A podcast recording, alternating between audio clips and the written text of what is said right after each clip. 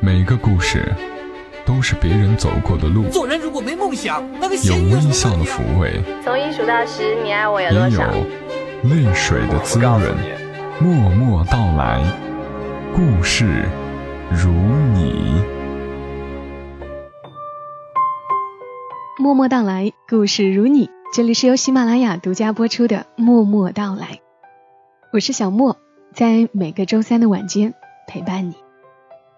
今天要和你讲的故事叫做《叶姑娘的婚姻》，女主人公当然就叫叶姑娘，叶子的叶。男主人公胡里，古月胡，里外的里。讲这个故事的是作者静卜，安静的静，卜卦的卜。这个故事收录在刚出版不久的新书《婚姻不是女人一辈子的事》。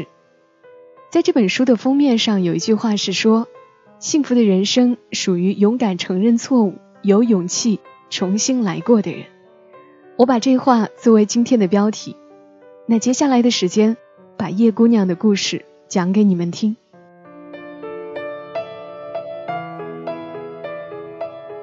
我的嫡系师姐叶姑娘。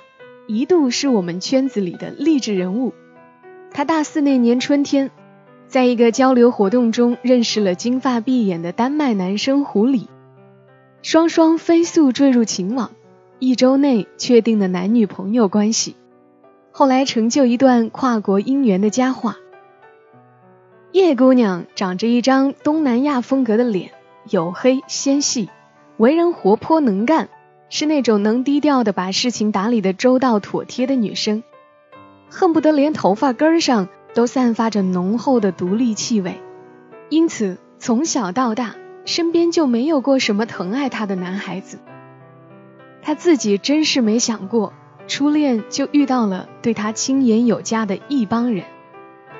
胡里先生生长在典型的北欧中产阶级家庭，兄弟姐妹三人。都在高中毕业后离家念书。胡里大二结束后休学一年，前半年打工挣钱，后半年把亚洲跑了个遍，深度迷上了旅途的最后一站——中国。回到丹麦，他复课的同时开始选修中文。两年后，来到叶姑娘的城市，参加了一个为期三个月的文化交流课程。他们在胡里回国前的一个半月才遇到对方。当时身材高大、长相也不赖的胡里，在校园里很受欢迎，不少外向的姑娘喜欢围着他练练英语、讲讲笑话。在这些姑娘中，胡里很快就喜欢上了机智幽默的叶姑娘。他们的交流如此畅快，不管是胡侃世界政治，还是闲聊欧洲文学。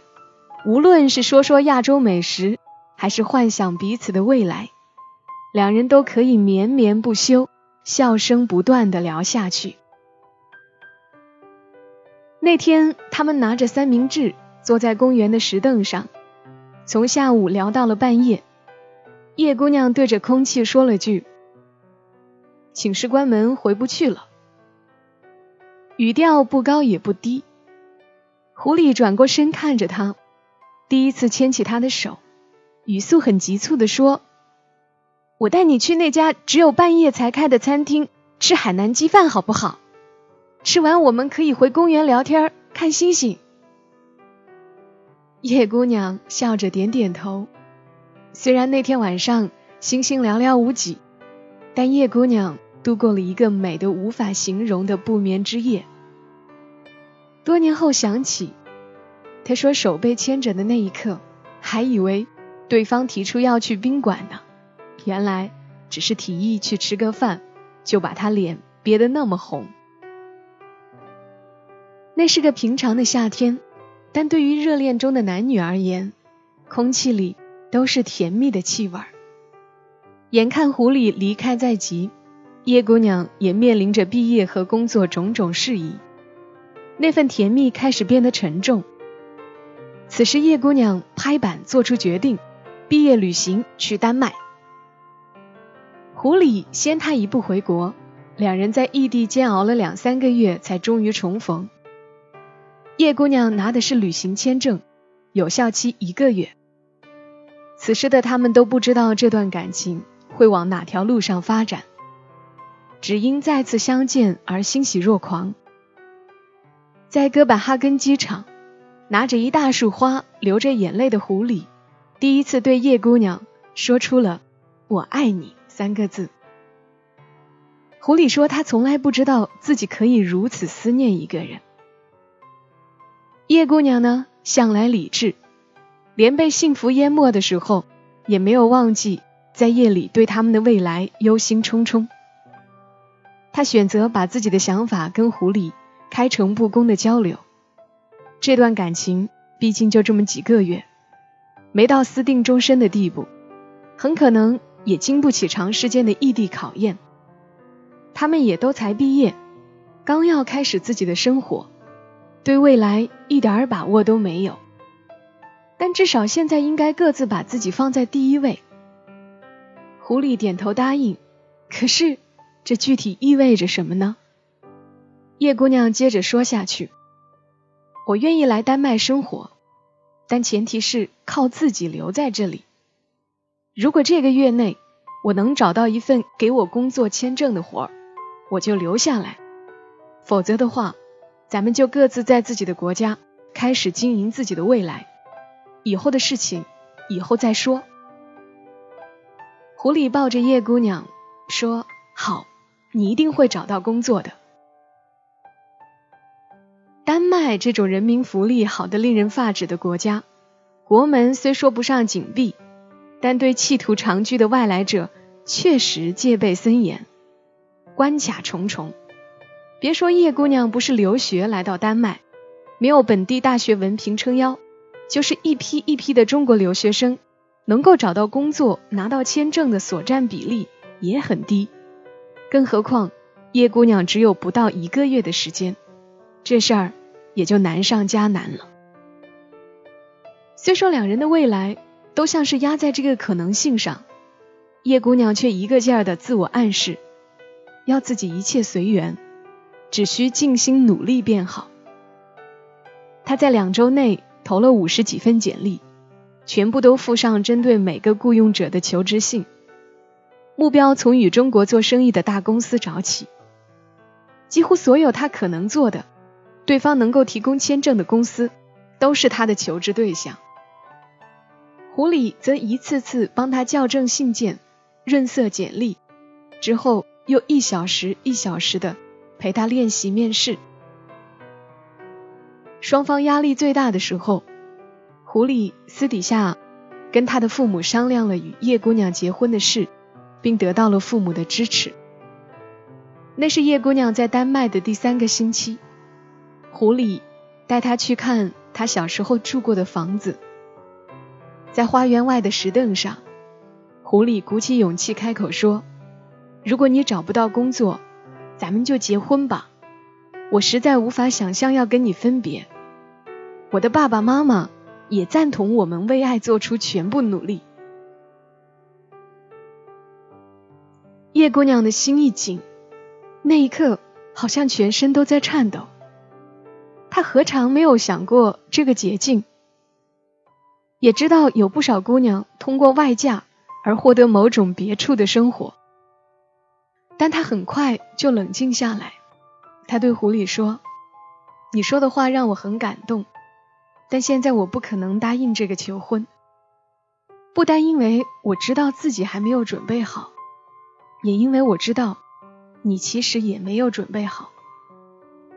我们要对这段感情负责，更要对自己负责，总会有别的办法的。”那段对话过去的第三天，像奇迹一般，叶姑娘成功受聘于一家中型企业，开始了她在丹麦的生活。她和狐狸经过了磨合期，在第二年要结束的时候结婚。他们在奥胡斯和哥本哈根两个城市各生活了近五年，逐渐明确了不要孩子的事实。叶姑娘在第十年入籍丹麦。随后便被公司外派到北京担任亚太区的副手。当时狐狸进入了自己的职业瓶颈期，加上对中国的热爱与思念，他巴不得能辞职换个发展环境。何况对叶姑娘来说，那是个十分理想的升职机会，各方面的待遇极为诱人。于是两夫妻开始了他们在中国的生活。他们那个高级住宅小区里，有不少随丈夫工作搬来中国的外籍夫人。于是狐狸也笑称自己为外派太太。然而，外派太太的日子没有想象中的自在。头几个月的新鲜劲儿过去，狐狸开始失去生活的平衡点。他隔天会去上一个小时的中文课，不时跑出去拍拍照，探索一下新鲜好玩的地方。有时候也接些兼职，做商业咨询。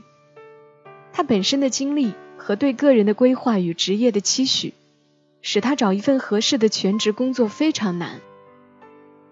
虽说两人在来中国之前已经把这种种可能都讨论过，他们的经济条件又很乐观，但这种自由度很大、稳定性很低的生活，却比狐狸想象中更难适应。叶姑娘呢，虽然享受丹麦假期制度，一有机会就跟狐狸出去旅行，但这份工作的压力也比从前大了许多。她向来是能干要强的人，一门心思扑在工作上，自然而然的就少了些耐心和爱去理解丈夫的苦恼。狐狸就是在那个时候喜欢上舒小姐的。舒小姐正踩在二十岁的尾巴上，单身，却不急不躁。无论是外表和能力，都算不上特别出挑的女孩子。但大家都喜欢跟她做朋友。她那种性格特质，与其说是温柔，倒不如说是从容。他好像对待万事万物都不急不缓的样子，从不试图要控制什么。这一点。是狐狸最欣赏的地方，也是狐狸认为自己妻子身上没有的东西。狐狸为舒小姐着了魔，虽然从未直接表白，但他认为两人心里是有默契的。他们像刚进入追逐期的情侣一样，在新鲜感的带领下无所不谈。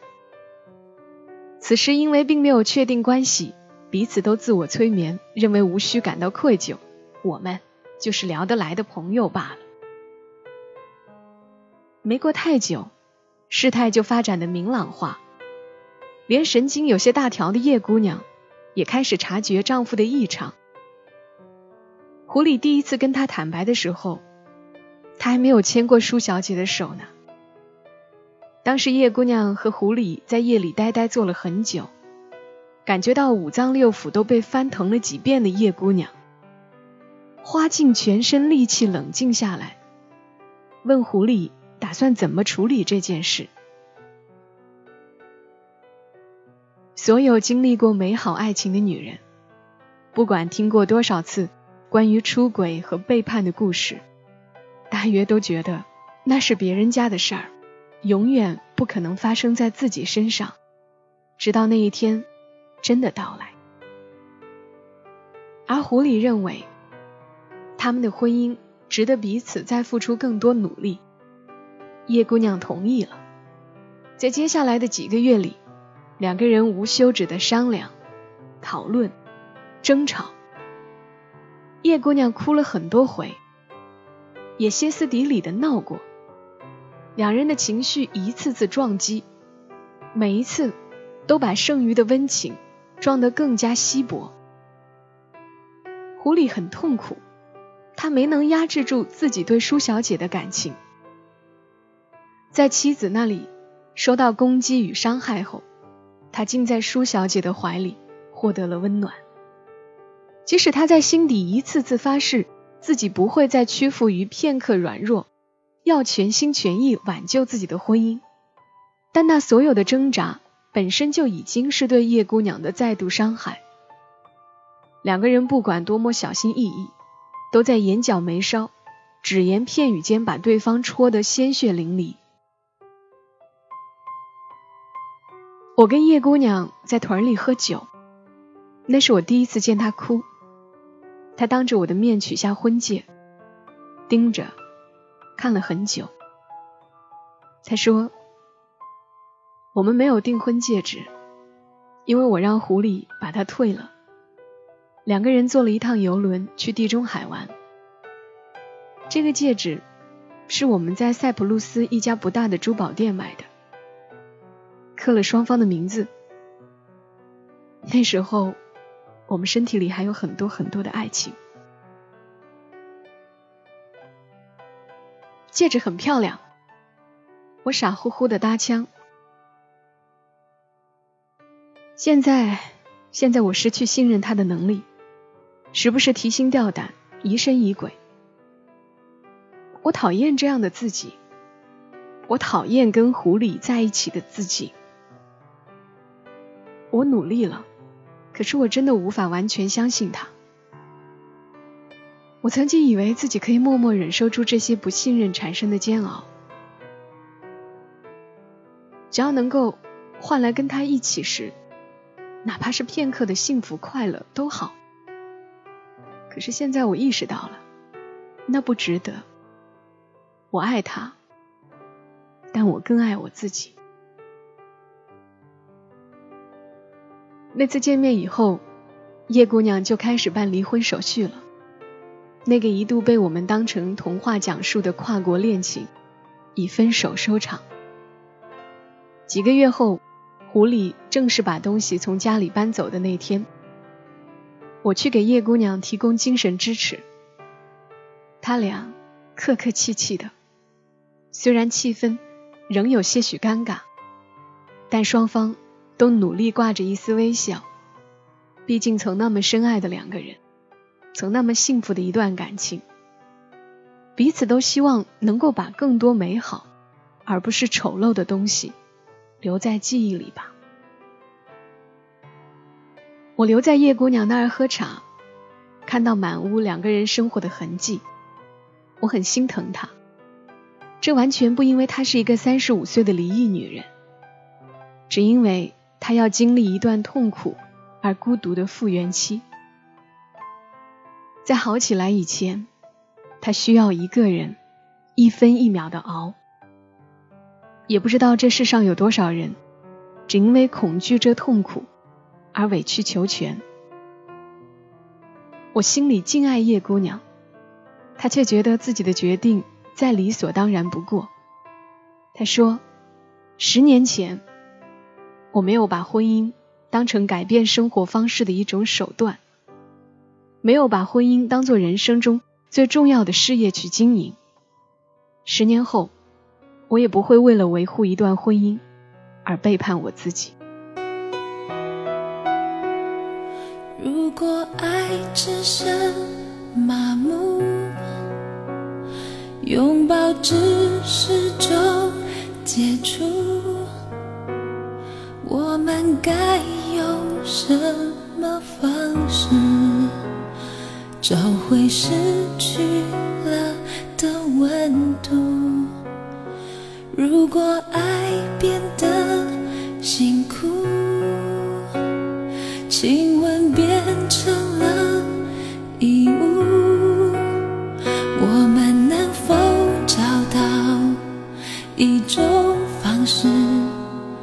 解脱这份束缚。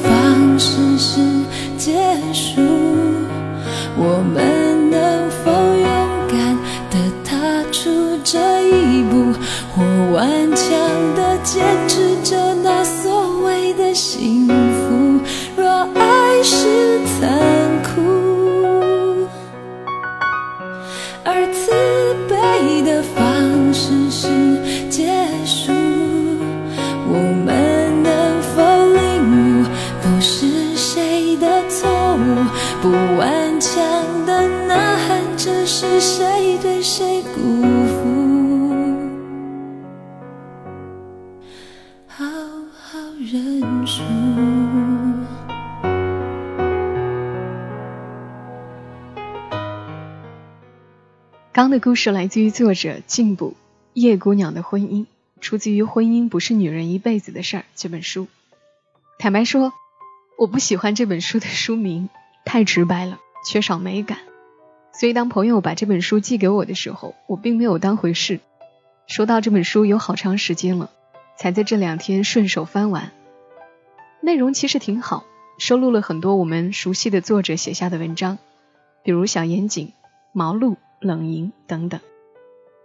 之所以选择叶姑娘的故事和大家分享，不仅仅是因为我欣赏叶姑娘的感性相爱、理性取舍、成熟处事，也因为这一次男主人公不是很多故事里出现的那种渣男。